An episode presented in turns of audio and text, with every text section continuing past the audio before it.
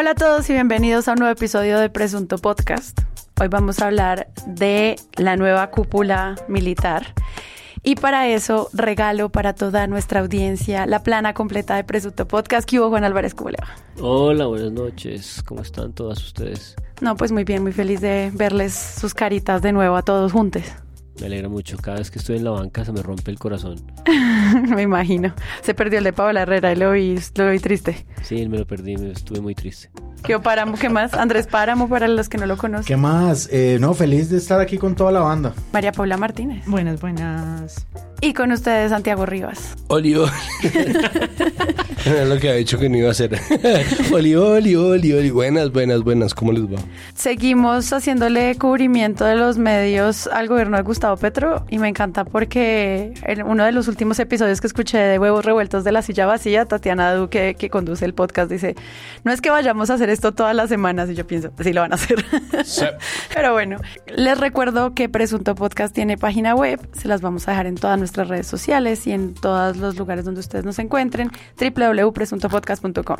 Que hay en esa página, obviamente todos los episodios antes que en ningún otro lugar y además el acceso a nuestras comunidades. Si usted quiere ser donante de Presunto, hay nuevos links para donar, además de Patreon. Y además usted puede eh, entrar a la presunta tienda y apoyarnos también allí o meterse a Discord y bueno, están todos los accesos. Entonces, bienvenidos a presuntopodcast.com.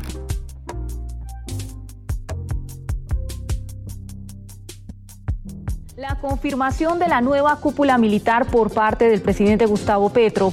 Seis hombres y una mujer liderarán a partir de ahora la máxima comandancia de los distintos cuerpos de policía, ejército, Fuerza Aérea y Armada Nacional. El nombramiento de la nueva cúpula militar y de la policía llevó a la salida de más de 35 generales y almirantes de las fuerzas militares. En la policía es el retiro de generales más grande que se ha dado en toda su historia. Con el nombramiento del nuevo director de la policía, general Henry Sanabria, y de la nueva subdirectora de la policía, la generala Jacqueline Navarro, salen al menos 21 generales de la institución, entre ellos varios experimentados investigadores netos que dieron históricos golpes contra las bandas delincuenciales durante sus más de casi 30 años de servicio. Además de la cúpula de la policía, que incluye al actual director Jorge Vargas y al subdirector Juber Penilla, de la policía salen generales como el general Ramiro Castrillón, quien adelantaba un proceso contra la corrupción al interior de la policía. El ejército perdió menos generales que la policía con la constitución de la nueva cúpula, que de todos formos o de todos modos está conformada por defensores de la doctrina Damasco, que hace estrictos los protocolos de derechos humanos. Y como segundo en el ejército quedó un general cuestionado por falsos positivos en el Magdalena. Varias reacciones generó el nombramiento de la nueva cúpula militar. Analistas indicaron que los perfiles de los altos oficiales están en la línea de los cambios anunciados por el presidente Gustavo Petro. Los nombramientos hechos por el presidente Gustavo Petro buscan cambios contundentes en la doctrina de las fuerzas militares y de policía, según algunos analistas. El hecho de que sean militares que tienen amplia formación y experiencia en materia de derechos humanos y yo añadiría en materia de doctrina, es bienvenida. Por su parte, la senadora Paola Holguín empezó a criticar este tipo de cambios, asegurando que no beneficia a la fuerza pública. El gran problema nunca va a ser nuestra fuerza pública ni quienes queden en la cúpula, sino el comandante en jefe, que es el presidente. Se hizo oficial el cambio de cúpula militar y con ello, eh, no solamente es la presentación de los nuevos nombres, sino también la gran narrativa de la nueva política de seguridad humana que trae eso. Al mismo tiempo, pues hizo un gran cubrimiento sobre lo que llamó los medios la purga de la policía y pues todo lo que esto trae también en términos de la relación del gobierno con el Ministerio de Defensa. Nosotros ya habíamos tratado de ver qué significaba el nombramiento del nuevo ministro, pero pues hacía falta como toda esta ceremonia, protocolo, eh, nombramientos y bueno, cómo los medios cubren esto que es uno de los puntos más álgidos de la llegada del gobierno de izquierda. Quería que habláramos un poquito entonces primero de lo de la purga de la policía, que fue como lo primero que ocurre y que pues se empieza a traer como las primeras preguntas sobre qué va a pasar con esta institución. Arranquemos por la purga. María Paula. Bueno, pues yo creo que mm, eso tuvo tres o ha tenido tres momentos. El primero, pues que se necesitaba para nombrar a quienes van a estar en las cabezas de los militares y la policía. Y luego el segundo, y es como las primeras reformas, y a eso llegaremos al final del episodio con el anuncio del SMAT. Pero lo primero fue a quienes sacaron y a quienes nombraron. Y yo ahí tengo como tres titulares que me llamaron la atención. El del colombiano, que es Gustavo Petro, sacó a 52 generales para conformar su cúpula y tal vez por hacer este ejercicio continuo, como que lo vi, dije, oh no, sacó a 52. Y realmente lo leí y es una muy buena nota donde resume quién es, un poco cómo es la estructura, es un artículo muy largo, quiénes son generales, cuántos generales hay en la policía y pues cuáles son los movimientos propuestos por el nuevo gobierno. En comparación con el titular de semana, que es Alarma en la policía, salen más de 20 generales para nombrar como director al mayor Henry Sanabria eh, y dice abajo, están desmoralizados, el, el propio titular. Y eso, claro, ahí ya es una nota mucho más corta en la que resumen me llamó la atención más la diferencia en el número, ¿no? Primero eran 52, en semana eran 20. Y luego un medio que me aparece cada vez más en redes, que se llama Diario de la Libertad, que es un periódico digital de Barranquilla, y me llama la atención también por el enfoque como editorial que tienen. La nota arranca así. Después de dos de la tarde de este viernes, el gobierno de Petro puso fin de manera sorpresiva a la carrera de 21 de sus generales al nombrar como director, a Sanabria. Y lo leí porque además como Sanabria estuvo en eh, Bolívar y no en la costa, pues quería ver también allá cómo lo cubría. Y dice eh, que hay detrás de este poderoso, pero a la vez polémico mensaje que tienen alarma a un amplio sector de la institución, y abren comillas. Parece una venganza, algo que le está cobrando a la policía. Esta decisión nos pone contra la pared, ya no vale la pena ser general. Dijo, conmocionado y adolorido, un reconocido general en retiro de la institución, al que además nunca nombran, siempre le protegen la identidad, al darse por enterado de estos cambios drásticos sin precedentes. Para mí lo primero era ver cada uno ese sacudón o ese que podría estar en el saco de presunto que por favor vayan a comprar, ese, ese remesón, sacudón, sacada, eh, ¿cómo fue que dijiste? Purga, como cada medio le daba un poco de marco de sentido, porque era necesario, cómo lo iban a legitimar o no, y a explicar los cambios necesarios que no eran nuevos, que tampoco es sin precedentes. Que, usen la palabra sorpresivo es, es... Sorpresivo. Sí, porque, pues, lo vienen cubriendo toda la campaña. Entonces, cuando te sorprende el cambio de cúpula, uno piensa, bueno, ¿qué están intentando decir? El cambio al interior de la policía y la sacada de, tantos generales, que de verdad sí es un montón de gente, en palabras de María Victoria Llorente, la directora ejecutiva de Ideas para la Paz, que habló conmigo el lunes, eran 23 a 24, y ella estaba conmocionada también, dio unos argumentos al comienzo, o sea, ella tenía un desacuerdo conmigo, yo le dije que se sentía que la policía había tenido muy fácil, y el ejército en general, la fuerza pública, había tenido muy fácil adaptarse a la clase dirigente que nosotros conocíamos hasta ahora, que no es como que se haya ido del todo en absoluto, porque pues el Partido Conservador es un partido de gobierno, pero que obviamente quien está dando las órdenes y está metiendo a Iván Velázquez de ministro de Defensa y todo es el gobierno de Petro, ¿no? Entonces eso obviamente sí es un cambio, sí es una novedad y pues ella estaba en desacuerdo conmigo simplemente porque se ha aprobado, y esto también es verdad, que, las que la fuerza pública pues estaba dispuesta a adaptarse a cualquier gobierno civil, ¿no? Que es algo que se pone en duda en varios de los artículos que han salido, porque se especula que muchos fueron echados porque simplemente no se pasaban el hecho de ser gobernados por un ex guerrillero. María Victoria Llorente decía, pero es que lo pasado pasado, han pasado tantos años y es como si yo estoy de acuerdo, pero ese no es el punto. El punto es sí, sí o si no, los policías y eh, los militares están en esas. El caso es que salen más de 20 generales de la policía y eso corresponde a un cambio de cúpula que es verdaderamente grande. Lo que decía María Victoria era, esto es gente que está haciendo o que ha sido preparada con dineros públicos, eso corresponde, estoy de nuevo dando los argumentos de ella, a, mm, pues a un detrimento patrimonial de alguna manera, no tanto como para demandarlo, sino simplemente no se tuvo en cuenta lo que eso correspondía en términos del gasto público en la preparación de estos generales y posteriormente lo que decía era es posible que muchos tuvieran como investigaciones o lo que sea, pero no todos. Como esto es una fuente que yo de verdad no conozco ni manejo ni sé de memoria, yo simplemente pregunto, mm, yo estoy en desacuerdo en ciertas cosas con María Victoria Llorente, pero pues ella simplemente está exponiendo ese punto. Lo que pasa es que después y al final de la entrevista, ella dice que ya después de esto, y teniendo en cuenta que hay unas reformas planteadas desde el gobierno anterior para la policía, pues hay que ver qué va a pasar y cómo, en qué consiste la reforma que pretende hacer Petro y que obviamente la cúpula desgastada de lo que había en la policía, pues obviamente le quita un obstáculo. Es decir, lo que hizo Petro era exactamente lo que se suponía que iba a hacer, de acuerdo con la promesa que había hecho desde un comienzo. Entonces yo lo que sentí en mi entrevista era que dábamos una vuelta completa para llegar al mismo punto, en donde pues efectivamente sí había un grupo de gente que no estaba de acuerdo con que eso pasara, que le parecía incómoda la reforma y Petro tuvo que escarbar y eso es inédito hasta que encontró una cúpula que estaba dispuesta a adaptarse a su visión.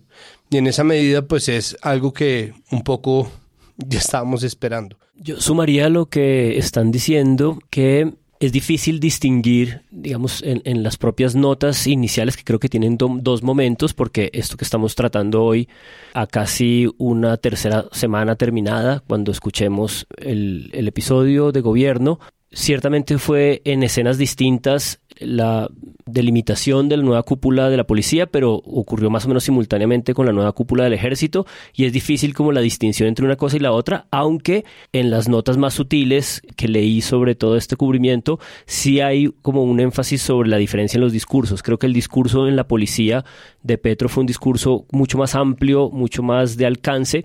En el del ejército parece que fue como una cosa más, digamos, moderada y, digamos, general. En el discurso de la policía es donde él plantea esta pregunta de ¿para qué está la policía? Eso es una pregunta que no le hace al ejército. Y creo que hay dos cosas claves.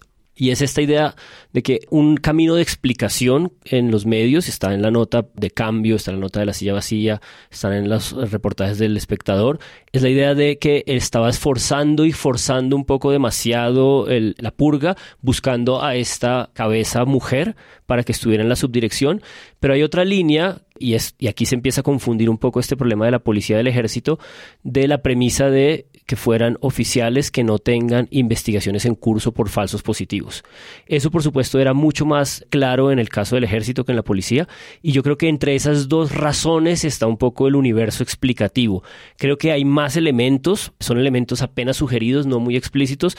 Creo que parte de la complejidad de esto en el cubrimiento es que podemos empezar del hecho tangible que señalaba Santiago, de que son, digamos, nombres concretos, hojas de vida, decisiones que se pueden medir en ciertos números, pero al mismo tiempo creo que esta apuesta de seguridad es una apuesta que pasa por muchos factores y eso es de las cosas que a mí más me va a interesar conversar acá y en el cubrimiento cómo se, se fue desarrollando, porque esta seguridad que empieza un poco por cuáles son las cabezas de la fuerza pública pasa por un montón de instancias, por el ELN, por el Clan del Golfo, por la nueva política antidrogas, por un montón de elementos que creo que están entretejidos en estas decisiones. Algo que me pareció importante era como, había muchas preguntas de bueno, ¿y eso qué significa que saque tanta gente? Y los titulares que nosotros revisamos, casi todos indican lo que decía María Paula, pues llegó a arrasar. Y fueron pocos los medios que dentro de la explicación te decían como, no, es que hay una ley que hace que ningún jefe pueda tener menos carrera militar que sus subordinados, por lo que este planteamiento hace que pues salgan personas que cumplen con los requisitos, digamos, de derechos humanos que estaba pidiendo el gobierno, y pues eso causa como este todo este sistema jerárquico. A mí me costó llegar a esa explicación y eso que yo preparo este episodio con muchos medios y yo pensaba, claro, si uno se queda solo con el titular, suena como en serio esta oficina de recursos humanos sacando gente porque te cae mal y ya. Y creo que esa explicación era importante, sobre todo para un número tan grande al relación de eso. No sé ustedes cómo vieron eso, que también tiene mucho que ver con el cargo de Jacqueline Navarro en la Policía Nacional.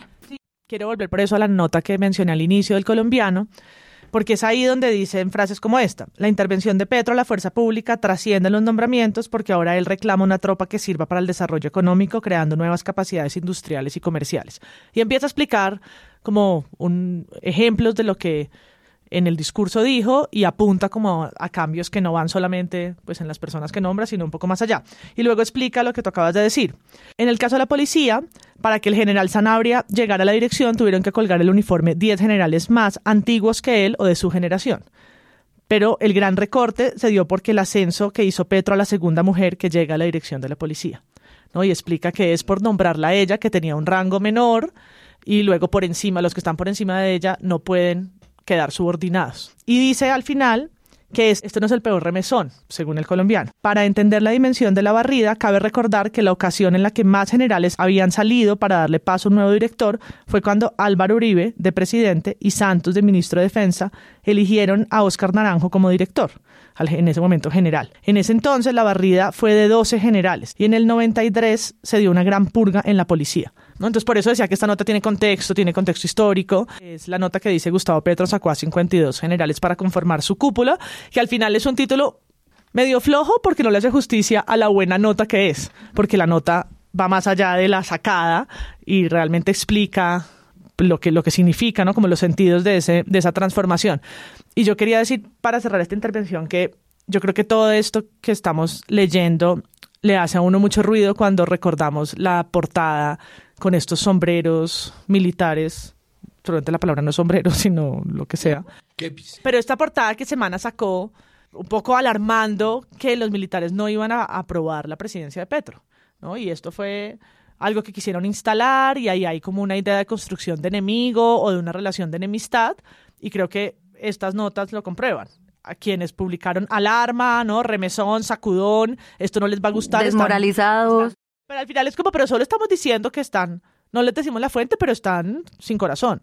Y los que están diciendo, bueno, esto puede ser interesante por estas razones, es una transformación que implica esto y esto, ¿no? Los que se van por una línea un poco más explicativa. Una manera también es algo que se creó durante la campaña, la sensación de que los militares no iban a aprobar una, una presidencia de Petro. Es decir, se insinuaba como un peligro y como una pregunta como, ¿y ahora qué vamos a hacer con los militares? ¿No? Van a estar tan descontentos y eso fue una narrativa que se instaló desde un lado y desde el otro, es decir, porque mucha gente estaba temiendo un golpe de Estado.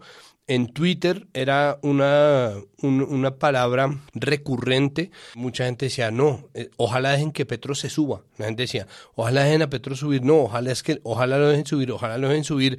Que es una locura porque obviamente lo que hace es afianzar el relato de un país en donde no van a dejar funcionar los militares y por el otro lado había gente que decía, no, el descontento en las filas, la preocupación en las filas, Zapateiro se preocupa, Zapateiro renuncia.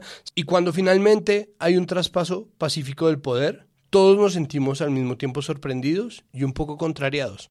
Yo esperaba aquí pues la no pelea. No sabíamos cómo iba a ser la pelotera y yo siento pues que se nos hizo esperar eso. Afortunadamente no llegó, pero entonces uno estaba esperando más pelea de la que había hasta que llega, ahí sí, un remesón en la cúpula que saca un poco de gente y empieza otra vez el cuento de, ah, entonces sí tenía problemas con la policía. Es como, creo que la dimensión justa de las cosas es la que está muy puesta a prueba por la manera en que estamos acostumbrados a cubrir los militares como si fueran una fuerza omnipotente, que da mucho susto, ¿no? Pues sin ir más lejos, hoy se reveló la persecución de la inteligencia militar a tres periodistas incluyendo el fotógrafo Gerald Bermúdez, ¿no? a quien hay que mostrarle toda nuestra solidaridad, precisamente porque se trata de una persecución que viene a gente que trabaja en el territorio, que trabaja para, para medios que no son necesariamente mainstream, que están, no, que están ligados. Entonces, la relación del periodismo con la cúpula militar, cuando no los tienen como fuente única, ¿no? dando la versión única que antes del proceso de paz era que todo eran las FARC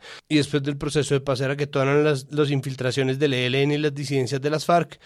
¿no? Y esa desinformación constante que viene de tener una fuente única hace que también el periodismo que está lejos de los militares les tema, ¿no? Y creo que esa, esa omnipotencia de la fuente es lo que lo convierte en un problema. Eso que estás eh, planteando, Santiago, creo que está muy presente en la nota del 21 o el 22 de agosto, muy reciente en esta grabación, que es la segunda de cambio que le hace el seguimiento a la idea de la purga, que es eh, la ceremonia de transmisión de mando, creo que se llama Gustavo Petro, comandante supremo, que es una nota en donde todo esto que estás describiendo, que fue como la guerra activa, la guerra intensa, la guerra de campaña, cuando aquí me acuerdo muy bien, hicimos un episodio en el que básicamente leímos muy detenidamente esa nota de semana donde todos estos generales básicamente eh, opinaban sobre todo y teníamos la sensación de que estaban amenazándonos. ¿Se acuerdan que fue la palabra que usamos? Y cómo eso se transforma en una especie de guerra fría. Porque esta nota básicamente lo que cuenta es hubo la ceremonia, se dieron los discursos, hubo la transición de la cúpula, celebramos la institucionalidad, pero queda esta advertencia de qué es lo que va a pasar, ¿no? Y creo que hay una metáfora que dice como los callos se van a sentir. Y creo que un complemento narrativo de toda esta idea es un poco la sensación de que, bueno, esto ya ocurrió, ya hubo la transición de mando, hubo las instituciones, esto es lo que podemos reportar, las cúpulas se han transformado, han cambiado, que no es poco, o sea, es una cosa intensa y fuerte, pero queda esta idea de vamos a ver qué pasa en términos de la diligencia, es la palabra que usan, de la policía frente a la seguridad eh, ciudadana. Vamos a ver qué pasa con las operaciones militares cuando han sacado de la cabeza del ejército a un montón de generales que sabían de esa relación entre eh, la cúpula y las operaciones, digamos, de campo militares en terreno. Queda como esta guerra fría planteada, no es nada más como un replanteamiento de la, de la tensión. Y creo que por eso, en una nota esta como la que estoy contando de cambio, pasa una cosa muy, muy extraña, a mí me parece un poco poética, pero puedo entender que periodísticamente sea eh, difícil de digerir, y es que está esta idea de que en la ceremonia de transición de mando tampoco pocas cosas se dijeron, todo fue tan serio que el periodista dice es difícil eh, captar la percepción diferencial. Esta idea como de qué están sintiendo los militares, qué está sintiendo Petro, y entonces sacan pasajes del libro de Petro cuando lo torturaron.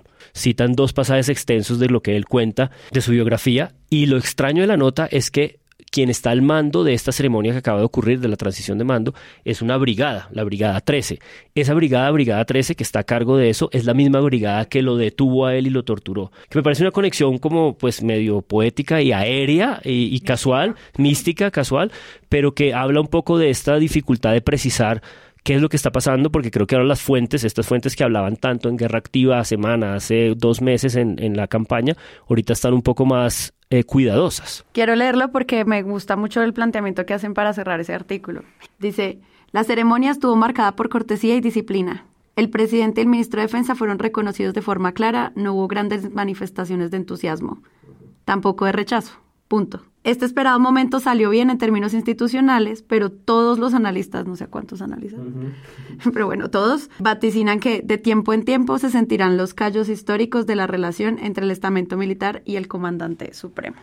Ahí está se, el se veía tan poquita emoción que el libro no era el de Petro, sino Prison Prejudice. Pride. Y creo que lo que lo que empezaron a hacer los medios una vez pasó este primer momento, fue pues salir a entrevistar a quienes quedaron en las cúpulas para empezar a preguntarles entonces, bueno, ahora sí, pues si en esta ceremonia como que no logramos descifrarlos, entonces ahora descifrémoslo a punta de testimoniales y empezaron las entrevistas. Eh, tal vez el que más ronda ha hecho es el general Henry Sanabria en la Policía Nacional. A mí me llamó la atención la entrevista que tuvo en Blue Radio en un momento porque le preguntan por los falsos positivos, que me parece que es una pregunta válida. Digamos que él, en la entrevista Néstor le está haciendo varias veces así, pues está haciendo como un Néstor y está como pullando. Cuando María Paula dice está haciendo como así, está ella hace como rascando Ah, entre la como el herida con sus no deditos. sí. A mí, ca- a mí casi me saca de mi silla moviendo el dedo. Pero le dice como, me da la impresión general que usted se montó en las críticas contra la policía en el paro. le Sí, dice. sí, sí. ¿no? Y entonces me da la impresión que usted es crítico de, fue crítico de la institución y tal. Eh, como si la policía hubiera sido un grupo de violadores de derechos humanos. Pero me llamó la atención cómo él contesta para empezar como a construir las diferentes formas de acercarse a este personaje bien particular. Y es que le preguntan por lo de Chocho, por los tres eh, muchachos asesinados por las Es el teniente Benjamín Núñez, no, es un No, es policía. la policía por el de teniente. Sucre. Por el teniente y ese sus era el, subordinados. era el comandante operativo de Sucre. Exacto, el comandante y sus subordinados, porque hay varias personas. Y el tipo contesta durante, no sé, tres minutos y medio y no es capaz de decir asesinado. Entonces, yo le di vueltas y volví copié. Entonces dice, esto fue un acto no acorde con la, consti- con la Constitución. Y el de- Néstor vuelve y le pregunta, pero estamos hablando de, de, eh, lo que pasó en Chocho. A ver si él le dice, ¿no? Como que ninguno juega, ¿no? Yo no le voy a decir masacre, no le voy a decir falso positivo, no le voy a decir... eh, eh, Asesinato. Ejecución extrajudicial. Ejecución extrajudicial. Ah. Yo, yo quería ver cuál era la- el lenguaje que iba a usar, cu- cuál palabra, si, si esa o, o le iba a seguir al falso positivo que tan inútil e inadecuada es. Entonces vuelve y dice actuaciones no aceptadas por la Policía Nacional. Y luego vuelve y dice, esto es para dignificar, ah, porque dice que fue y los visitó, fue y visitó a los familiares y fue como su primer acto, ¿no? Su primer Sí. acto como elegido fue ir allá simbólicamente a pedir eh, disculpas. Dice, para la dignificación de las personas que sufrieron estos actos no validados por la Constitución, que es como, pero que los mataron. No, no son actos, ¿no? No, es impresionante cómo durante cinco minutos están hablando de tres personas que mataron y nadie es capaz de decir que los mataron, que es el hecho. Podemos decir que presuntamente fue por, por los eh, comandantes o lo que sea, porque eso está, digamos, es justicia militar, pero el hecho los mataron, están muertos y fueron asesinados. Ya podemos decirle presunto a todo el resto. Lo presunto no es la muerte, no es presunta muerte, no es un presunto asesinato, es un asesinato. Lo presunto puede ser la responsabilidad. Me interesa mucho eso que está señalando porque creo que es lo que hubiera ocurrido en circunstancias normales es que el, el comandante de la policía habría salido a decir que hay que esperar investigaciones, que hay que... Pero el problema con este caso que sí me parece un caso muy emblemático porque es un caso que destapó vorágine, el espectador, y creo que se destapó porque muy rápidamente los propios eh, oficiales que estaban con el teniente en la escena, los patrulleros, muy rápidamente dijeron, yo, nosotros no vamos a hacer lo que normalmente nos piden que hagamos, que es guardar silencio, y empezaron a hablar muy, muy temprano y muy rápido, eh, a pesar de que el propio gobernador, lo escuché en la reporta que hace el huevo revueltos de, de la escena salió un poco a, defender la primera hipótesis que fue son los estos son los capturados del clan del Golfo estos son los que estaban los que cometieron el este. Pero a lo que quiero llegar es que me interesa mucho eso que estás señalando MP porque es como la búsqueda de un nuevo vocabulario de unas nuevas tensiones y creo que lo que puede estar pasando acá es que todo el mundo está tratando de hallar cómo, cómo tratar esas nuevas realidades verbales, yo ¿no? Dije, yo, dije, va a decir deceso o alguna de estas palabras inmundas que usan los militares. Sí, sí, eh, neutralizados. Una cosa así, estas horrorosas. No, no. No, era como, pero alguno en la mesa diga asesinados. Alguien, alguien, algún periodista, colega, vuelva sobre el hecho que ya además salió en varios medios, ¿no? No, no, no, estaban dándole la chiva, esto no es una chiva de Blue. Hay, circular roja de Interpol para capturar al, al teniente Benjamín Núñez porque pues las evidencias son abrumadoras, ¿no? Y se construyeron relativamente rápido para lo que estamos acostumbrados. Hay una cosa este con, con respecto a la Guerra Fría de la que estábamos hablando hace unos minutos y es solamente para hacer memoria, recuerden un episodio que nosotros hicimos con el jefe de redacción del colombiano que nos decía Fíjense que siete o seis meses antes de unas elecciones se recrudece la situación de inseguridad en, en el país, ¿no? Empieza en las salas de redacción, ya lo sabemos, cuando nosotros estamos a punto de empezar año electoral, empieza a crecer la inseguridad. Entonces, un poco de eso que están diciendo, ¿no? Como, como no hay, mm, vamos a ver cómo siguen las cosas con los robos, ¿no? Es una respuesta a un estertor de ese primer clima de inseguridad que venía gestándose y que tiene tanto que ver finalmente con la precuela de, de las elecciones en Colombia. Es triste decirlo simplemente porque parece que fuera una revelación, ¿no? Parece que lo estuvieran diciendo y eso tiene que ver también con la manera en que se cubre en pro del poder la vida de la gente, ¿no? Y eso me lleva a una nota de semana en donde dicen como una nueva masacre en el gobierno Petro, porque ahora nadie se indigna. Ah, esa es otra moneda de semana, cambio ahorita. Claro, semana que es semana que es experto en monitorear la opinión de la gente. Entonces hace una nota de por qué ahora ya nadie se indigna, cosa que además es falsa, pero por qué nadie se indigna ahora que matan líderes sociales y eso, ¿no? Y las masacres, entonces porque ahora nadie se queja. Y lanzar esa pregunta de esa manera tan irresponsable que convierte exacto. La medida de cambio son o los pobres o las escuelitas, ¿no? ¿Cuántas escuelitas se podrían haber hecho con esto? Y eso funciona más desde el Mundial Colombia 86 que nunca fue. ¿Cuántas escuelitas a niños pobres se les pueden dar con la plata que nos gastamos haciendo el Mundial? Entonces ahora ya nadie se indigna con los muertos. ¿Cuántos líderes sociales hay que mandar para, hay que matar, ¿no? O, o tendrían que matar para que la gente reaccione negativamente frente al gobierno de Pedro. Entonces ahí empieza un contrarrelato de entonces ahora porque la gente en Twitter está bla bla y es como no pues no es cierto la gente está muy triste por la muerte de líderes sociales y es demencial que nosotros lleguemos a ese punto porque lo que hace es dejar de mirar a las personas por estar mirando al poder. Y creo que esa jerarquización pues lo que genera pues son mil falsos debates en el futuro. Claro porque además uno lee la nota y todos los párrafos finales son para mí considerados como una buena denuncia de lo que pasó. Se hacen un perfil de Edgar Rodríguez, de Domés Bermúdez, de Freddy Leandro, de Uber Eliezer Tapias, que son las personas eh, asesinadas en esta masacre. Y pues uno piensa como, pues sí, o sea, eso es lo que se tiene que denunciar. ¿Quiénes son esas personas? Pero la pregunta es, ¿por qué inicia el párrafo con todo parece indicar que el dolor colectivo que generaba este tipo de actos ya no es solidario, parece un berrinche. Sí, es una, otra nota de semana dice, a pesar del nuevo el resto de la nota, a pesar, pero el resto de la nota pues está haciendo la denuncia que hay que hacer con estos casos, pero es ese tono con el que arrancan en el que uno dice cuál es realmente tu enfoque, si tú te estás quedando un berrinche no hagas otro. Sí, eh, estoy de acuerdo que en tu lectura, Sara, me parece que lo, lo, anotas muy bien. Cuando yo empecé a leerla y vi el enfoque y vi las primeras líneas y dije, esto es pura ira, no es como ira de, bueno, se dan cuenta que ustedes estaban era haciendo un show, dije, bueno, esta gente eh, no, va, no va a hacer mucho más con esta nota. Y me sorprendió que la nota continuara con los nombres y con, no sé si un perfil, pero por lo menos un párrafo sobre cada uno. Y luego pensé, eso también es bien jodido, ¿no? Porque es como, ah, bueno, entonces quiere decir que en semana sí saben lo que podría hacerse.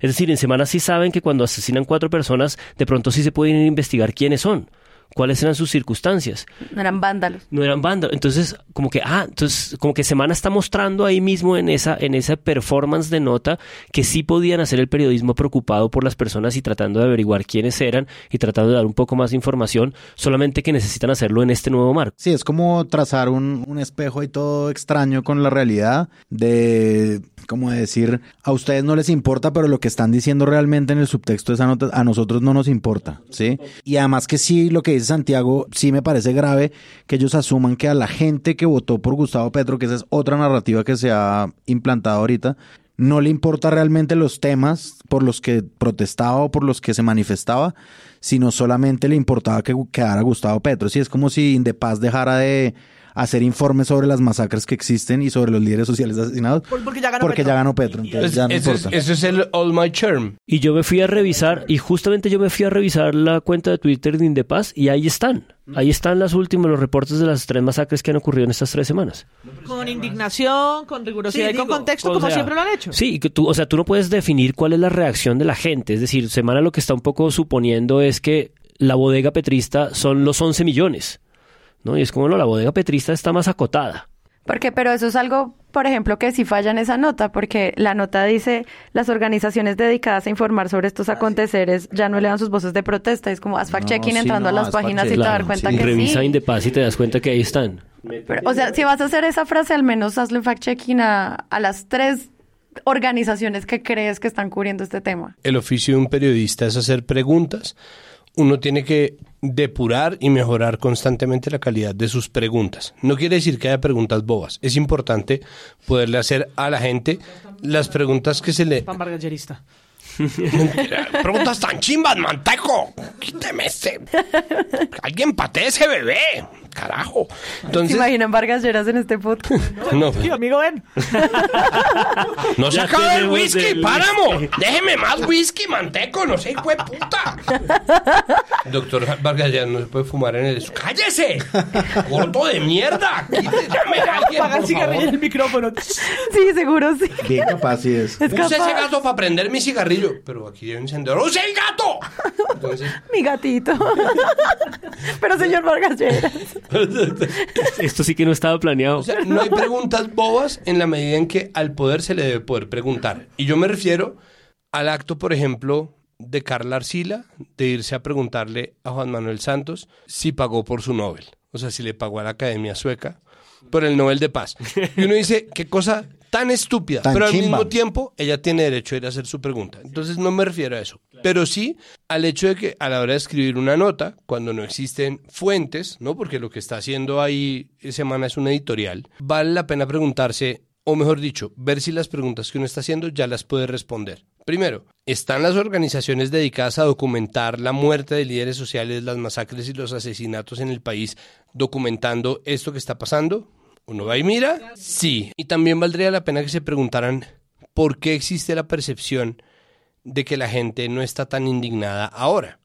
E incluso eso se puede hacer en un ejercicio un poco ridículo de petrosplainersplaining, explicar a las bodegas petristas. Y es, de pronto eso sí modifica la manera en que nosotros leemos lo que va a ser la respuesta estatal frente a eso, porque finalmente no es como que el gobierno sea antibalas. Nadie estaba esperando que eh, el gobierno Duque de repente blindara a todos los líderes sociales, que los identificara, los censara y los mandara a otro país, o los metiera en un búnker, o asesinara a todos sus potenciales asesinos, porque eso no existe, sino que se hiciera responsable de un relato en donde al Estado le preocupaba que esa gente pasara. Entonces, esa editorial de semana es una hija directa de la línea narrativa que se gestó desde la derecha, de que como las disidencias de las FARC y el ELN eran en gran medida autoras, no absolutamente, pero en gran medida autoras de asesinatos de líderes sociales, entonces la izquierda y por lo tanto la oposición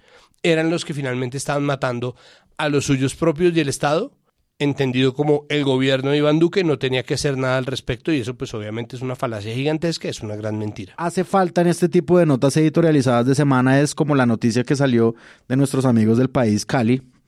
Eh, se afectarán las hojas de vida de militares que no se comprometan a neutralizar al máximo las masacres, ¿sí? Es decir, en todo este entramado, digamos, como editorial acerca de lo que falta, de lo que ahora sí no se indignan, pues falta también la noticia, ¿no? Es decir, eh, la noticia de que un gobierno ha dado una directriz inmediata de hacer una política que afecte al contrario las hojas de vida de los militares. Y esto sí no se contrasta, es decir, la indignación pues eh, no llegó no llegó de pronto la gente indignándose por las masacres, pero llegó esto. Y a mí sí me parece que ese es un contraste que no pues que no se hace y que sí es noticia. No, y una, y una mirada que no, que no toman en cuenta es que incluso en un gobierno con mayor confianza o con mayor confiabilidad, este tipo de cosas pueden tener incluso una mayor indignación. Es decir, no en este caso es muy reciente, pero si en las semanas próximas sucediera algo similar, va a haber una indignación incluso mayor porque se espera que en el tema que estamos hablando, pues hay una mirada distinta desde los militares, entonces es todavía más incomprensible que sucedan. De ninguna manera es ni legítimo ni validado, pero digo, la otra, el otro lado de verlo desde el ojo que no tiene semana es puede crecer la indignación, al revés. Claro, es, es, una manera de decir lo que dices de que Semana está gastando sus, sus cartuchos demasiado temprano. Ahora, dentro de seis meses, cuando haya problemas, ¿cómo le vamos a creer a Semana cuando trate de hablar de indignación? Bueno, pero ¿cómo le creemos a Semana desde un principio? Que ese es el gran problema. De pero ¿cómo así? que le creemos? Pero quería hacer un esfuerzo de reordenamiento, si me permiten, porque derivamos a semana a raíz de eh, que MP habló de las intervenciones y los perfiles que empiezan a hacerse de estos de Sanabria y... de Sanabria. Y quisiera destacar eh, que justamente eh, hoy, ayer, 22 de agosto, en la silla vacía, sacan una nota que me pareció muy, muy completa sobre el nuevo comandante del ejército, ya no de la policía, Mauricio Espina. La escribe Santiago Rodríguez Álvarez y me pareció muy acertada porque, claro, no sabemos quiénes son estos sujetos y estamos justamente dándoles el beneficio de la duda, estamos tratando de saber si van a volver a gritar a Júa, si van a volver a defender eh, que un bombardeo en un campamento cuando caen, mueren, asesinan a, a niños menores de edad, cómo se responde frente a esas eventualidades. Y la nota es muy, muy completa y de hecho yo creo que ahí hay varios elementos como tenues sobre de qué modo fue que se tomaron las decisiones para llegar a ese eh, recorte en el ejército y llegar hasta esta persona. Destacan en la nota como una de las fuentes a un general retirado, César Parra, que aparentemente es uno de los pocos generales que se pronunció de manera pública en favor de Petro y claramente podemos entender por la nota que fue uno de los generales consultados para hacer estas decisiones. En fin, que hay muy buena información y hay un perfil más o menos completo de este nuevo comandante del ejército. Yo por el contrario busqué a Sanabria y encontré un perfil que le hicieron en las dos orillas que se llama oh, oh. Un rezandero obediente, el escogido por Petro para dirigir la policía. Henry Sanabria, director de la policía, recién nombrado, ta, ta, ta, no tiene un ápice de progresista. Al contrario, es un devoto católico apegado a las leyes divinas. Por eso, mientras estudiaba Derecho en la Universidad Militar y luego se especializaba en Derecho Administrativo y Seguridad, tenía en una mano el Código Civil y en la otra la Biblia, que de tanto leerla desde que entró a la policía, se la aprendió de memoria. Y aparentemente la tuitea, porque la foto del artículo es como un collage horroroso, o bueno, no le voy a decir collage porque Santiago se, va a vomitar, pero una, una foto pegada, editada, eh, con con él y un crucifijo atrás y una Virgen María y por esa razón llegué a su a su Twitter, como a hacerle casi que fact-checking en las dos orillas, para encontrarme que en efecto el mayor general Armando Sanabria, que tiene Henry Armando Sanabria, que tiene su, la cuenta más larga nombrada nunca en Twitter, tiene puestas no sé cuántos scrolls hacia abajo, dice, ¿10? Tal vez, en una pantalla de compu grande, y son puras citas de la Biblia. Yo que en algún momento vivía obsesionada como con el lenguaje de Twitter, era cómo pones una frase pues de la, del, Antiguo Testamento, por ejemplo, con una foto del paro nacional. Cómo pones un, una frase rarísima de estas de la Biblia que están hablando, no sé, de... Léela, por favor, léela, léela, está buenísima. Proverbios 23, 13, 14. No dejes de corregir al joven que unos cuantos azotes no lo matarán. Por el contrario, si lo corriges, lo librarás de la muerte. Arroba mi indefensa. Y es un video en el que hay violencia policial. Y así empecé a ir hacia abajo con un poco de pavor de ver pues este juego entre las frases de bíblicas. bíblicas con imágenes contemporáneas y me llamó la atención pues porque la nota me parece que pues rezandero y no sé qué es una nota de opinión editorial muy clara de estas como ciudadanas de las dos orillas, pero que luego me llevó a descubrir algo que no sabía porque no lo seguía y es su cuenta de Twitter que creo que pues va a empezar a transformarse probablemente por la nueva, por el nuevo cargo que tiene, investidura, y será interesante ver eso como muta. Pero no solo eso que estás diciendo de ir a hacer minería y lectura de su propia cuenta, sino que una vez sale su nombre y sale su designación, aparecieron un montón de denuncias porque aparentemente él era el comandante de la policía en Cartagena. Cuando el paro. Y en el paro, en la pandemia, aparentemente en la pandemia no tuvo los mejores comportamientos y hay muchas notas regionales del Heraldo, del periódico en Cartagena que ahora se me escapa. Universal. El Universal,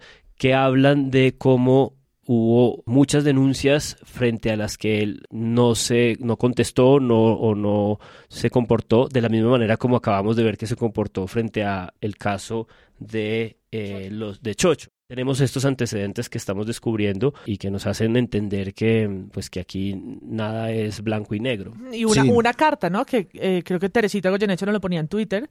Es que una carta en la que varias personas firmaron en oposición a su nombramiento por, sus comportamientos durante la pandemia. Sí, sí, en, Cartagena. En Cartagena. Yo creo que eh, eso de lo que estamos hablando queda también muy bien ejemplificado en la nota La Purga de Cambio. Eh, ellos eh, tratan de hacer como un, un, un, recuento pues del remesón en la policía, los 22, dicen 22 ellos, la cifra de ellos, 22 generales de la policía, la más grande de la historia, etcétera, etcétera, etcétera. Hacen lo del nombramiento de Jacqueline Navarro Ordóñez diciendo una frase a mí que a mí me parece que resume muy bien ese intríngulis extraño que es, eh, pues sí, los mandos dentro de la fuerza pública, que es darle un empujón de por lo menos 10 años. Bueno, ahí queda muy claro, digamos, qué es lo que, qué es lo que sucedió con la, con la baja de estos, de estos generales. Y de Sanabria también dicen algo un poquito más noticioso y como bien contado que este, esta forma en la que las dos orillas lo dice, que es pues muy, poquito mucha prosopopeya, pero dice que Sanabria ha expresado opiniones contrarias al aborto, la eutanasia y el matrimonio igualitario, que es unas cosas que uno de verdad debe saber de este tipo de personajes públicos. Sí, hay una cosa ahí, por ejemplo, retomando de France 24, que a mí sí también me asusta cuando uno simplemente está muy de acuerdo con todo, eh, desde los medios. Entonces, pues un texto que dice, para cerciorarse de que los nuevos nombramientos cumplían con dichos criterios, que era lo que hablábamos de la mirada de enfoque de defensa y protección de paz y derechos humanos.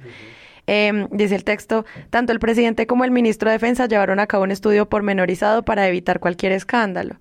Y es como, pues cuestiona eso, cuestiona ese estudio pormenorizado, porque cuando uno se empieza a dar cuenta de los perfiles de las personas, por más que hagan purga y demás, también es interesante ver cómo se pueden entender esos perfiles nuevos que llegan y que pues que ponen a prueba al menos agendas muy claras que pusieron a Petro en el poder. Que es muy loco, ¿no? Imagínense ustedes que para que un periodista crezca o cualquier medio en cualquier tipo de escenario laboral haya que descabezar a todos los demás que están en muy o sea, si es un poco si es un poco exactamente. si es un poco una estructura es que también pasa en la prensa.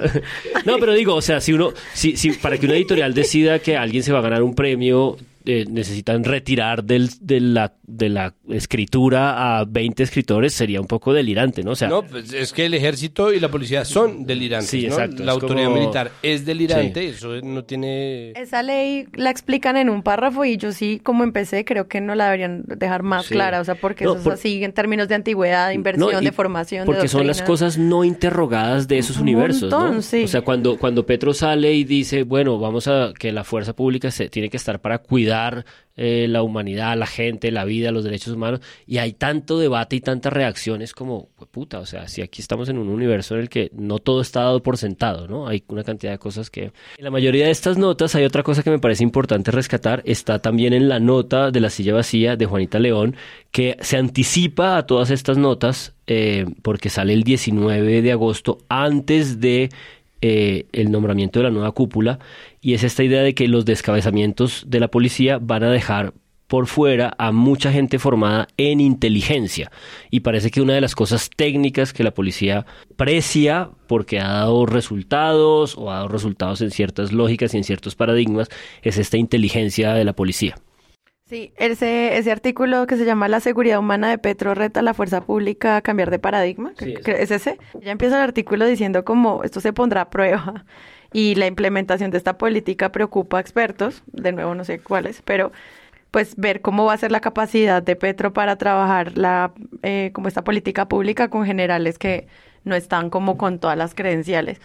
Que eso me parece una crítica válida. Es como, bueno, ¿qué queda ahí? ¿Cuáles son esas cabezas jóvenes que llegan a, a liderar eh, pues un- una institución tan gigantesca? Sí, ahí está deslindada la principal observación que me parece como, como sofisticada y es esta idea de, bueno, aquí está el paradigma, es cierto que es un paradigma distinto, es cierto que eh, la fuerza pública se condujo durante mucho tiempo por esta idea de las bajas, de objetivos de alto valor, eh, la interdicción. Pero también es una vuelta a la base del cumplimiento de lo que constitucional Claro, tienen que hacer. tampoco es una locura, exacto. Un nuevo paradigma rarísimo. Pero el contraste para, para poner en entredicho ese nuevo paradigma es esta idea de, bueno, ¿y cómo lo van a aplicar? ¿No? Y es como, ah, bueno, es decir, ciertamente frente a las obligaciones de la Constitución no han inventado formas de cumplir con la ley, porque es que la ley también es proteger la vida. En el periodismo sin memoria, el jefe de inteligencia, de la inteligencia de la policía, de, la- de los militares, perdón, de Duque tuvo que renunciar porque como presidente fue a la Asamblea de la ONU con un informe de inteligencia que era falso. Es el fake news más vergonzoso en una Asamblea General de la ONU. Ese era el de las fotos, esas de las que no estaban corroboradas, sí. El de las fotos que no eran en el lugar ni, ni en el momento y tuve que salir los, los reporteros a decir, no. No me acordaba de eso. Un informe que hizo la inteligencia, entonces decir cómo Claro. van a salir los de la Claro, inteligencia. claro, la Los- inteligencia es, la- es el valor preciado de la policía. El valor preciado en una asamblea general de la ONU. Esto fue, entonces es como, pues sí, pero pues pueden haber salido, está bien. Tien- Tiene muy mala propaganda la inteligencia del, del ejército, porque lo, Claro, po- lo pues- poco que se filtra es muy mediocre. O sea, vigilancias, perfilamientos y un informe. O sea, como en verdad no, no saben corroborar imágenes en Google. Bueno, y está, y está la inteligencia de la policía que en el informe de la FLIP también sale toda esta idea de, del, eh, del ciberpatrullaje. del ciberpatrullaje, ¿no? Entonces, como no, no le demos, no le demos un, un sobrevalor a la Tanto inteligencia crédito, militar claro. y, y polici- Ahí, ahí es donde está la pregunta de quiénes son los expertos, porque no hay un nombre de ninguno de los expertos en la nota. No, y pues que cuando citan a las personas que están más indignadas son Rafael Nieto y Álvaro Uribe. Y lo ponen en palabras de muchos quejándose. Y es como, dime quién más, porque la oposición en serio tiene que fortalecerse ahí. Hay unas notas del colombiano, eh, una en especial que se llama Estos son los dos exmilitantes del M19 en cargos claves que desataron polémica, que son obviamente los nombramientos de Manuel Casanova en el DNI y de Augusto Rodríguez en la UNP, que yo entiendo, digamos, que eso requiere también un perfilamiento por parte de la prensa. Ojo, no estoy hablando de temas de, de seguridad e inteligencia. No, e- ellos merecen como unos perfiles como completos acerca de quiénes son y de dónde vienen. A mí me parece que lo que se está quedando corto un poco, y lo ejemplifico aquí con el colombiano, es que ellos dicen una frase que me parece, eh, pues, como falsa, digamos, en cierto sentido, y es, eh, causaron resquemor y polémica eh, en la oposición uribista y otros estamentos de la opinión. Yo no, yo no estoy seguro, digamos, en qué estamentos de la opinión es donde generan ese resquemor y esa polémica, ¿sí? Es decir, claramente no estoy seguro es porque la nota no lo dice, es decir, la nota solo me cita cuentas del Centro Democrático y de Rafael Nieto que dicen, no, pues es que cómo se le ocurre que un exguerrillero va a estar ahí dirigiendo esto. Sí, eso es una cosa que a mí me parece que falta mucho en estos momentos, es decir, los expertos, los analistas, lo que llaman la opinión pública, lo que llaman altos estamentos, lo que llaman la oposición, pues tiene que ir caracterizada y también tiene que ir filtrada y también tiene que ir fiscalizada. Es decir, hay que hacer una labor importante en esto, en a quién le damos la voz y cómo le damos la voz y cómo calificamos esa voz. Eso y que en ese artículo del colombiano, pues podrían hacer ese perfil más claro sobre la, pues como la trayectoria de estos 30 años de esas personas, pero pues obviamente, como siempre y como Gustavo Petro, pues son guerrilleros y uno piensa, bueno, pero es la hoja de vida, tiene que haber algo más porque es un cargo gigantesco lo que le están dando a esta gente. ¿Y si se desmovilizaron hace 30 años? Una cosa muy distinta es ser gobierno a ser oposición. En el caso de la policía y los militares, a mí me parece que eso se hace verdad en la medida en que es importante cuando se es gobierno empezar a ver ciertos matices que antes no existían.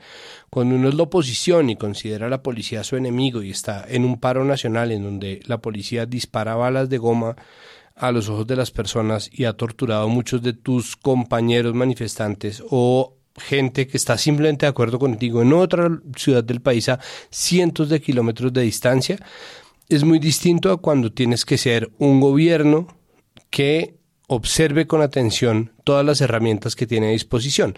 Y en ese sentido, me parece interesante y saco como conclusión, no tanto porque lo haya dicho de forma explícita, pero sí lo menciona María Victoria en la entrevista que yo le hice, es simplemente es importante entender el valor que como interlocutoras tienen la policía y el ejército y, así como se lo reclamamos muchas veces al gobierno anterior, establecer un diálogo con aquellos que se consideran opositores. Entonces, la pregunta, que para mí todavía no está resuelta, es qué tanto el gobierno Petro está haciendo eso.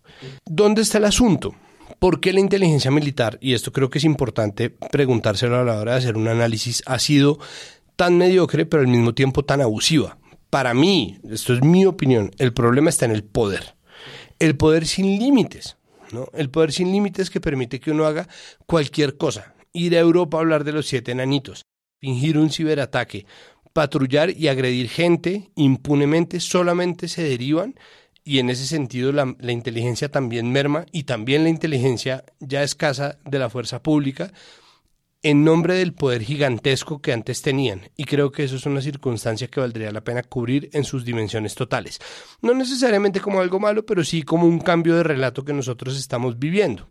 Lo cual me lleva finalmente a por qué yo estoy hablando tanto de María Victoria Llorente, porque es una persona con la que yo no estoy necesariamente de acuerdo, pero que hace un análisis sopesado y que lleva o sea, precisamente porque esa sería la experta que le faltaría a las notas que solamente ponen a Álvaro Uribe y a Rafael Nieto. Uno abogado, el otro finquero. Ninguno de los dos necesariamente experto en el quehacer de los militares, pero sí muy fan o muy fanáticos de los militares. Es importante porque en un mundo, en un país que está absolutamente transido de duelos de opinión, ¿no? que está llevado por una pelea eterna, un debate constante que no para, sin descanso, en donde la opinión es reina en la medida en que cualquier cosa que uno diga, información o no, noticia o no, es fácil tomársela como una opinión, es importante curar la opinión y es importante saber de dónde vienen las fuentes. Entonces, ¿dónde viene gran parte de la lectura simplista que se puede hacer de estas notas? En que si tu fuente es María Fernanda Cabal, perdió toda validez el 90% de los argumentos que dijo. No dice nada sorprendente, todos sabemos qué va a decir, todos sabemos para qué lado va a jalar. Y si alguien decide equilibrarlo, tiene que llamar entonces a alguien que esté en el lado completamente opuesto a eso. Y si no, entonces se, sabe un poco por dónde va la cosa. Si tus, entre comillas, expertos son Rafael Nieto y Álvaro Uribe, pues ahí está perfectamente claro para dónde va a jalar el artículo y creo que eso lo que termina es deshonrando a quien pregunta porque no elige bien a sus interlocutores en nombre de un poder que busca atacar o defender, porque eso pasa para cualquier lado. A propósito de esa idea de enriquecer tus interlocutores y un poco de lo que también decía para más un momento de, estas nuevas eh, oficinas de inteligencia, estos nuevos nombramientos, hay una cosa que me da mucha angustia y es como justamente que, que nos esté ocurriendo a nosotros aquí también que el problema de la seguridad lo concentremos en un problema de cúpulas y de nombramientos de las cabezas de la fuerza pública, porque creo que justamente un subtexto definitivo en todo esto que se está discutiendo es que este esfuerzo de nuevo paradigma, de nuevo enfoque, de cabezas de otra naturaleza, de intentar poner una mujer subdirectora de policía, creo que tiene que ver con muchas más cosas y, y, creo que los medios en la concentración de la noticia, del evento por evento, les cuesta trabajo comprenderlo por completo y es que este asunto es un, es un ensanchamiento de las nociones de seguridad y creo que aquí está en juego el problema de las nuevas relaciones con eh, Venezuela, de las nuevas relaciones que se están tratando de establecer con Estados Unidos. Creo que todo esto está en la premisa de la columna de Forero Tascón que tira una tesis muy gorda y es que la idea de la que la seguridad en Colombia tiene que ver más con factores externos que con factores nacionales. Está todo este asunto de la negociación con el ELN, está este asunto del de el esfuerzo por desmovilizar al clan del Golfo y yo incluiría incluso las declaraciones del ministro de Justicia. Fíjense cómo estamos hablando de seguridad ¿no? de un ensanchamiento de la noción de seguridad y solo hemos hablado del ministro de Defensa y no hemos hablado del ministro de Justicia que tiene una entrevista que me pareció a mí alucinante en a fondo como María Jimena Duzán empezando a hablar eh, de nuevos eh, paradigmas de penas reparadoras para otro tipo de delitos distintos a los delitos contra la vida o contra la integridad sexual, ¿no? para delitos de patrimonio que además son como el 70 o el 80% de los delitos que ocurren. conversaciones sobre las cárceles. Claro, exacto, conversaciones sobre no invertir un peso más sobre cárceles, toda la nueva conversación que hay sobre los paradigmas de, guerra contra las drogas y cómo intentar transformarlo en una cosa que no es ninguna novedad progresista, es una cosa que lleva 20 años y es eh, orientar eh, la política eh, de drogas frente a una, política de salud pública. En fin, que me da mucha angustia que nos pase a nosotros mismos aquí discutiendo cómo los medios cubren que se nos escape que el problema de seguridad justamente está tratando de ensancharse tratando de pensarlo desde muchas otras instancias. Y esas instancias son ciertamente un ajedrez muy difícil y muy infinito de cubrir y de transformar en la realidad, ¿no? Negociación del ELN, negociación con Estados Unidos, nueva política antidrogas, nuevas eh, políticas de seguridad, de justicia, en fin, que me parece que ese es como el gran reto de saber cómo comprender y cómo manejar tantas instancias eh, en, en, notas de prensa que te van reportando las noticias de día a día, ¿no? Y que creo que eso lo vamos a encontrar mucho como ese planteamiento más holístico eh, viendo los consejos de seguridad de Petro. Porque él al traer a la mesa otros actores que no son solo la, pues las Fuerzas Armadas, sino otros representantes a los consejos de seguridad, pues va yo creo que a proponer esta agenda que tú dices de tener en cuenta que en un consejo de seguridad pues también tiene que haber alguien de vivienda, educación, salud, medio ambiente, etcétera, y como todo eso empieza a interrelacionarse.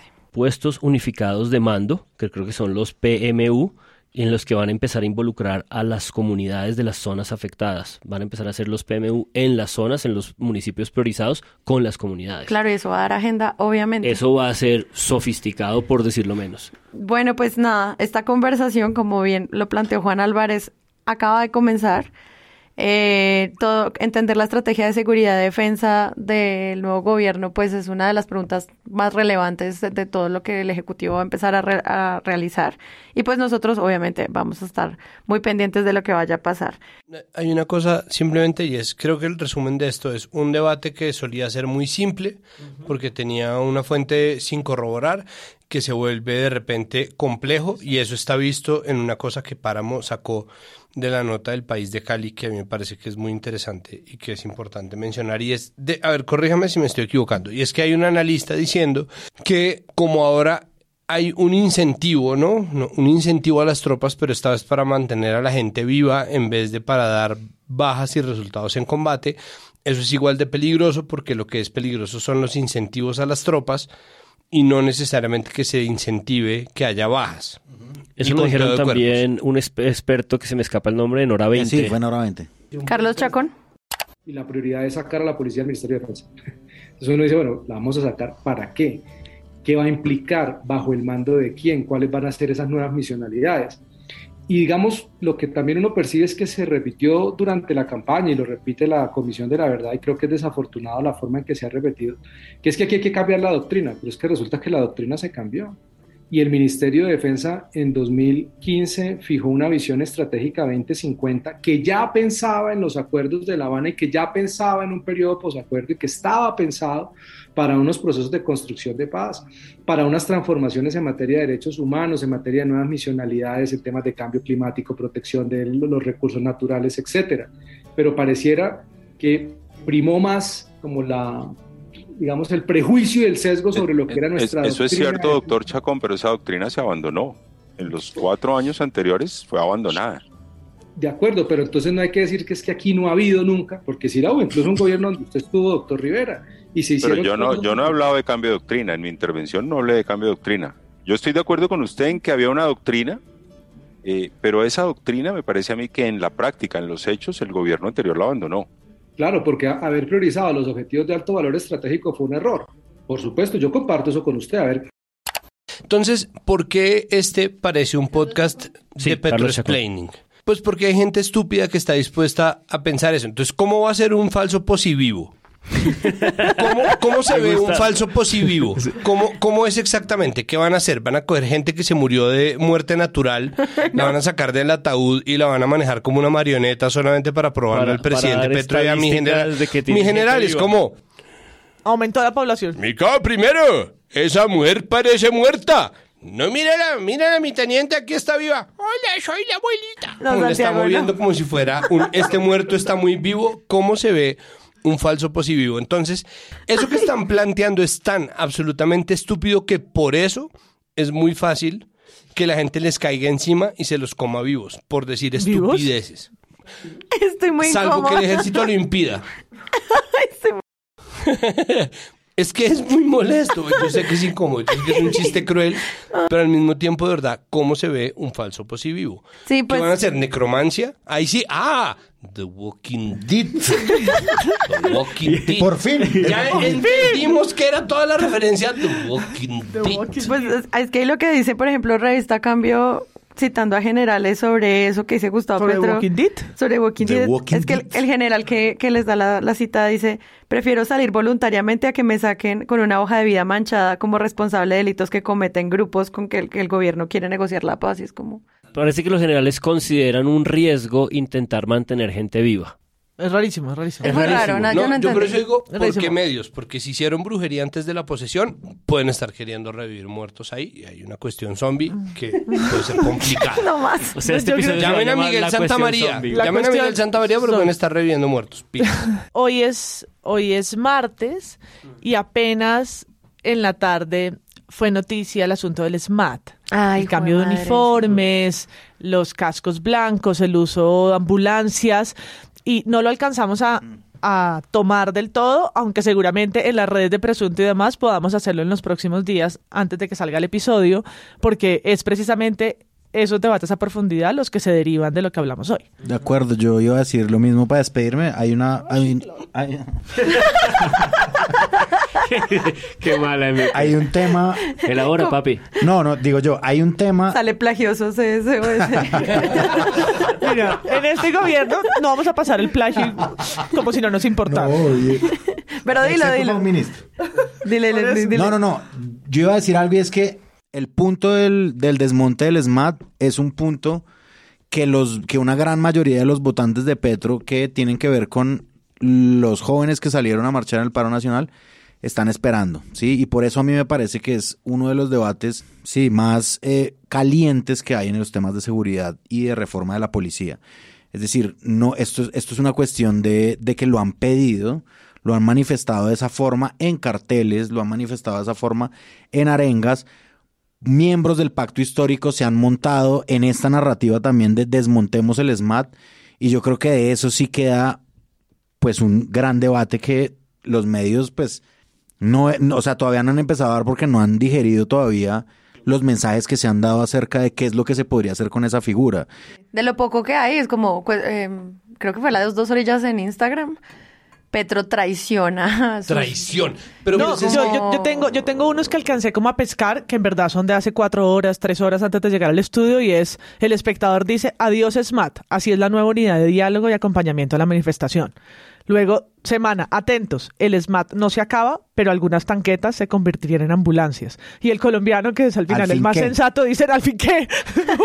¿Al fin qué? No, Hay, uno que, estamos hay, uno- confundidos. hay una que yo quiero recomendar de María colombiano me Fitzgerald. representa. Hay una que yo quiero recomendar de María Fitzgerald en cambio en la que hace como una mención, eh, eso es cuando Petro quedó elegido, que se llama ¿Qué tan conveniente es desmontar el SMAT? Esto es como una recopilación no solamente de la historia del SMAT, del historial como eh, desde que fue creado como un- una parte de la policía para lidiar con las protestas cuando se salen de madre, pasando también por el historial que tiene asesinatos dentro de su actuación, eh, que esto se robusteció mucho, digamos, en la opinión pública en los sucesivos paros que sucedieron en el gobierno de Iván Duque, hasta llegar como a fuentes, distintas fuentes, Alejandro Lanz de la ONG Temblores, María José Pizarro, Diego Cancino, que es un concejal que ha dado una pelea gigantesca por esto de la brutalidad policíaca. Es una nota que yo recomiendo para, eh, pues, para leer y yo creo que, sin embargo, ese es un debate grande que queda todavía. Sí, es decir, aparte de los generales, aparte de todo Está eso. empezando. Sí, exacto. La policía es una cosa que me dijo la concejala Ana Erazo en Cali. La policía no tiene ningún tipo de legitimidad frente a la juventud. Y yo creo que no la tiene justamente por el SMAT. Y ese es el tema. Yo simplemente rescataría que en la Feria de las Flores de hace una semana o dos, una tanqueta de la policía es que estaba allí parqueada eh, como parte de los operativos tradicionales y convencionales de gente, de aglomeraciones masivas de personas, en un momento en el que había mucho, mucho calor, sacaron su cosa del agua y regaron el piso porque había muchas mascotas. eh, y sacaron el, el reguero de agua para que las pies de las mascotas eh, se refrescaran. Y es una de las imágenes que eh, recupera Noticias 1 en el fin de semana, anticipando que viene una discusión larga sobre qué va a pasar con el SMAT. Y semana titula Frente a la crisis climática, policía de Petro desperdiciada. Sí, a huevo.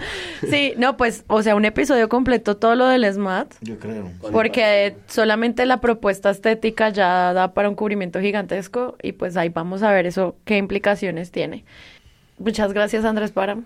Chao. Muchas gracias, Santiago Río. Con mucho gusto. Muchas gracias, María Paula. Adiós, adiós. Eh, muchas gracias, Juan Álvarez. Hasta luego, comandante Ural.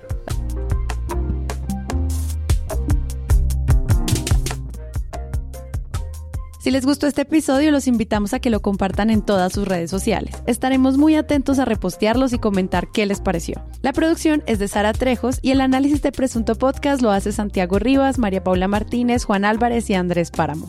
Los invitamos a que visiten presuntopodcast.com donde pueden ser donantes y parte de la membresía de Presunto, para así ayudarnos a financiar este proyecto y diseñar estrategias de mejora para ser sostenibles. Al mismo tiempo, en la página pueden encontrar el ingreso a nuestra comunidad de Discord. Que si no saben qué es eso, imaginen un gran chat donde cada tema tiene su propio canal. Desde una selección de memes y titulastres hasta muy buen periodismo o periodismo internacional y de género. Todo alimentado y discutido por la comunidad. También pueden escucharnos en nuestro canal de YouTube y en todas las plataformas de podcast. En algunas de ellas nos pueden dejar calificaciones y eso ayuda mucho a que otras personas nos encuentren. Presunto Podcast hace parte de la red de podcast independientes y John Studios y pueden encontrar otros shows allí. Gracias por escuchar. La próxima semana esperen un nuevo episodio.